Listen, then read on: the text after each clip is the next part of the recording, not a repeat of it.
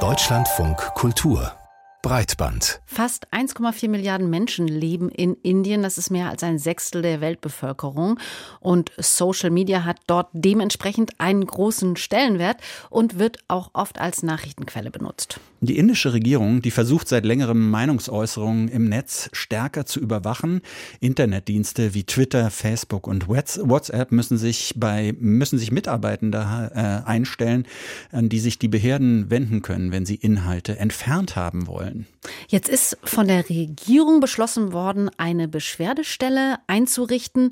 Und diese Beschwerdestelle, die kann Einspruch einlegen, wenn Social-Media-Plattformen einen Beitrag oder ein Konto gesperrt haben möchten. Die Organisation Internet Freedom Foundation hat diese Beschwerdestelle kritisiert. Sie sei quasi eine staatliche Zensurstelle, bei der Bürokraten zu Schiedsrichtern über die freie Meinungsäußerung im Internet würden. Wir haben mit der Medienwissenschaftlerin Pradnya Bivalka in Indien gesprochen und unsere erste Frage, wie viel Einfluss hat die indische Regierung auf die sozialen Netzwerke?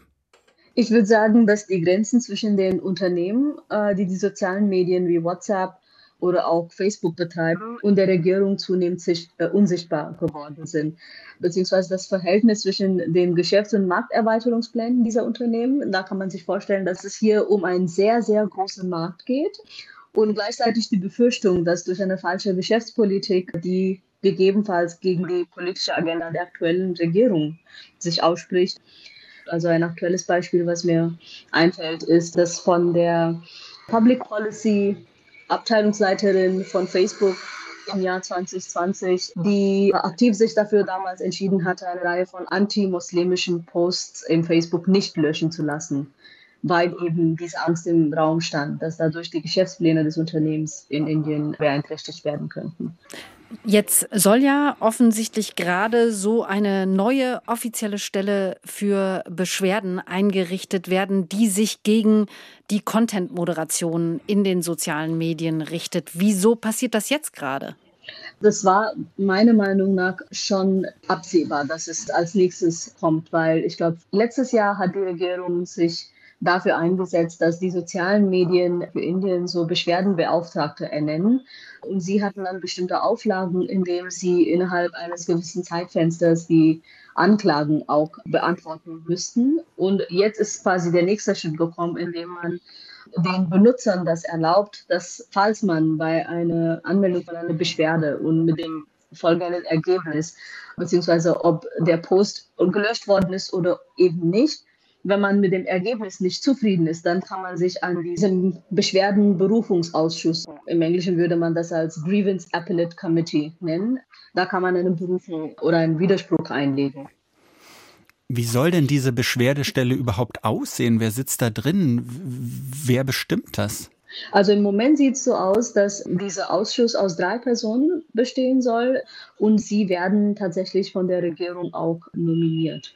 Wie das funktionieren soll, das wird man sehen. Meiner Meinung nach kann es in zwei Richtungen gehen. Wenn man Glück hat, worauf ich sehr hoffe, gibt es nach wie vor einige Beispiele, wo trotz der politischen Zuneigung gibt es nach wie vor tatsächlich Beamten oder auch einzelne Experten, die sich dafür einsetzen, um das Richtige zu tun. Und in dem Fall würde es dann heißen, dass sie wirklich unabhängig von dem politischen Content von gewissen Posts sich dafür entscheiden, die Posts stehen zu lassen oder tatsächlich zu löschen.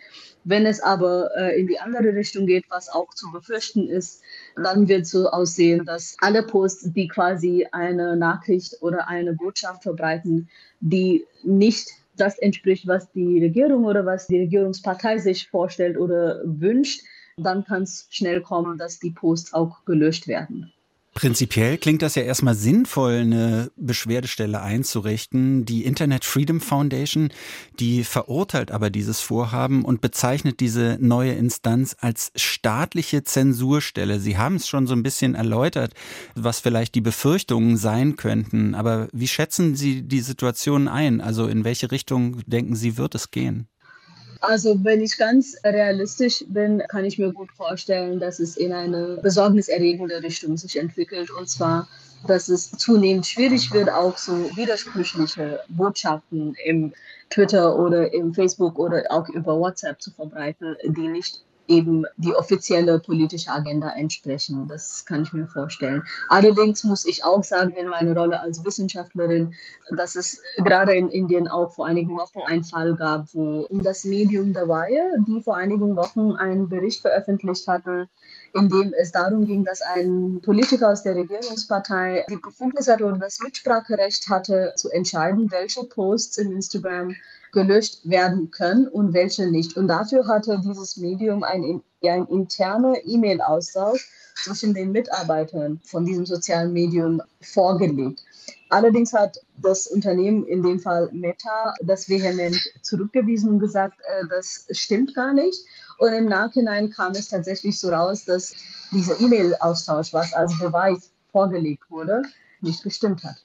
Und das ist der Fall, der dann auch irgendwie sehr großes Misstrauen auch gegen die linksliberalen Medien erzeugt. Wenn ich zum Beispiel mit meinen Freunden, die grundsätzlich Anhänger von der Regierungspartei sind, ins Gespräch komme und sage, ja, äh, wie sieht's aus mit Fake News und so, kommt dann schnell irgendwie dieser Fall ins Gespräch und es wird dann gesagt, ja, schaut mal, ihr Linksliberale, also in dem Fall auch ich, weil ich in Deutschland wohne, ihr hält doch sehr viel von diesen linksliberalen Medien.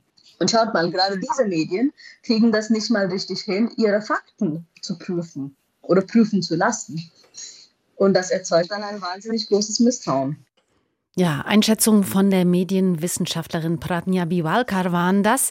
Die Leitung nach Indien ist leider nicht die beste gewesen.